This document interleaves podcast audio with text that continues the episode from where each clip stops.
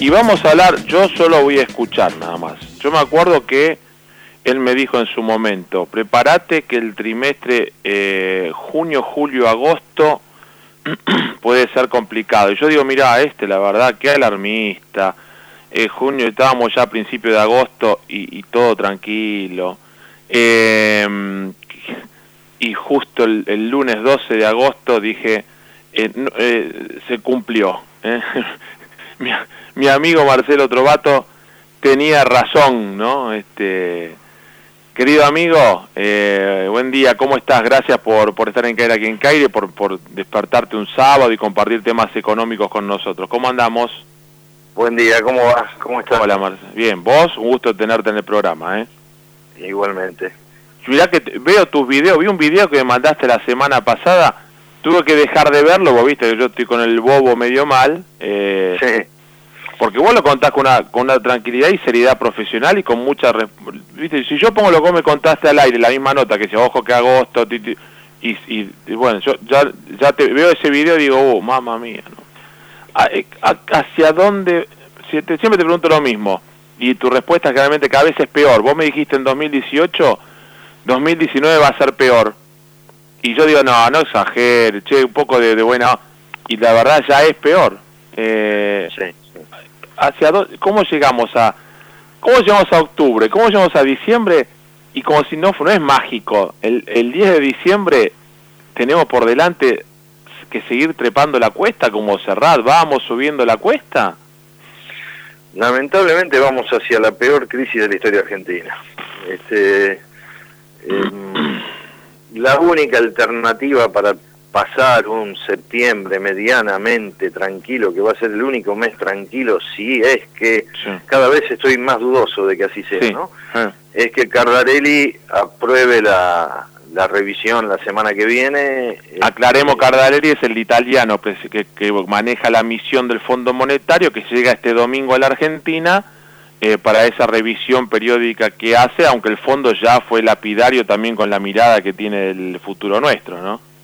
Claro, y Roberto Cardarelli también lo que debe tener en la cabeza es que Anup Singh, tiempo atrás, se quedó sin trabajo por culpa de, de Argentina, ¿no? El hindú, ¿te acordás? Anup Singh, Teresa Argoropian, que es como se llamaba, todo eso lo que venían en esa época. Claro, este, entonces, eh, si finalmente no vienen el desembolso de 5.600 millones, ni siquiera vamos a tener un septiembre tranquilo. Ahora, si los 5.600 millones, eh, el reembolso, eh, finalmente se, se hace realidad, posiblemente tengamos un, un, septiembre medianamente tranquilo. Pero a partir del mes de octubre, noviembre y diciembre, van a ser, va a ser, creo, un trimestre inolvidable. Inolvidable. Qué bárbaro. Inolvidable en cuanto a la, a, la, a la crisis, porque, digamos, ya no quedan reservas el Banco Central dilapida reservas todos los días. Y de a 200, 250 millones de, dólares por día, ¿no?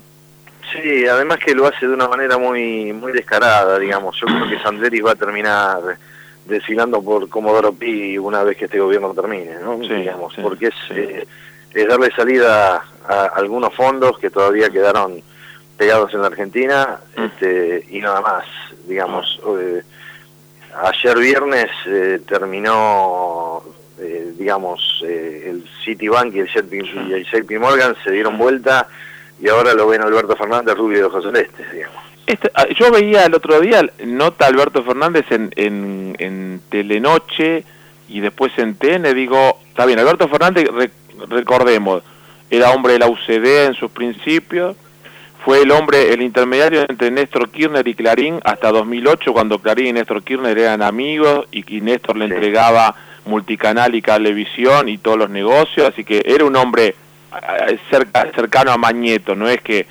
Eh, y después se fue cuando el kirchnerismo se peleó, se fue del, del gobierno, así que Clarín lo debe seguir queriendo, y lo veía en ese congreso que hicieron el jueves, creo que fue en el Malva, y yo digo, che, ¿Qué pasó?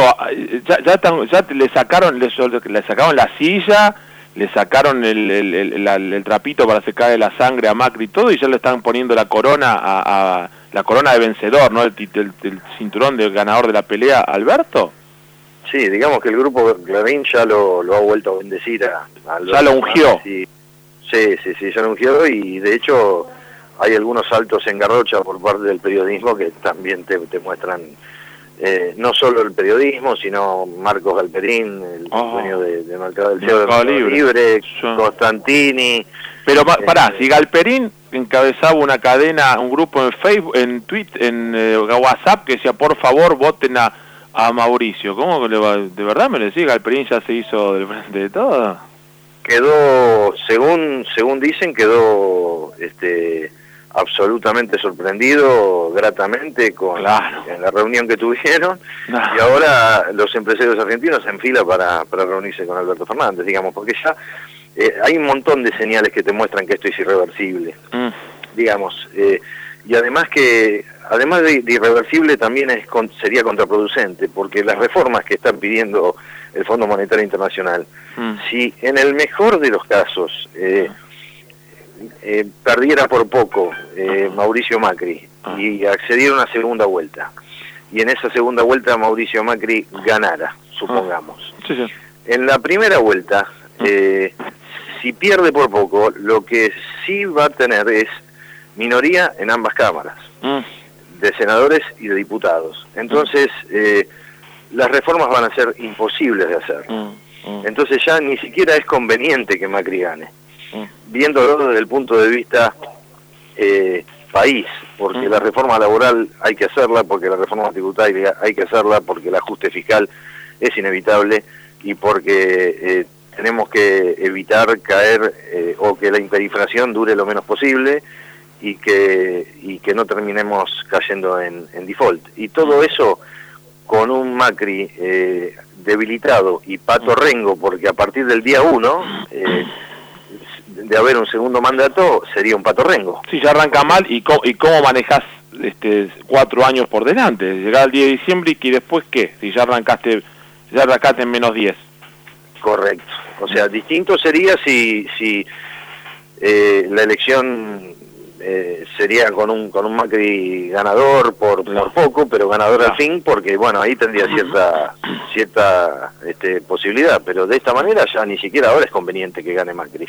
Y yo tampoco tengo la el miedo de, digamos, que, que Marcos Peña se ocupa de, de decir que volvemos a Venezuela si Alberto Fernández gana, porque la Cámpora tiene menos bancas, o sea, se les asignó menos bancas que las que las que tuvo durante el mandato de de Cristina Fernández. Y por otro lado, eh, digamos, estando Moyano, son los males necesarios, lamentablemente, ¿no? Dentro del peronismo, pero los Moyanos, los Barrio Nuevo, no, no, no, no veo una eh, izquierdización del peronismo. Más bien pero aparte, vos viste, vos viste en la Argentina, cuando ganó este, eh, este Néstor Kirchner, los dualdistas decían lo manejamos nosotros de taquito. Tres, cuatro meses eran amigos, después Néstor le metió una...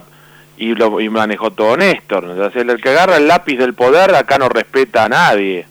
No, no, correcto. Y Alberto Fernández eh, no, no tiene, digamos, tiene mucha cintura política, tiene mucha experiencia y si bien no, no tiene, eh, digamos, eh, un gran apoyo en, en lo digamos, dentro de la cámpora sí lo tiene por parte de los gobernadores y del peronismo histórico, digamos. Claro.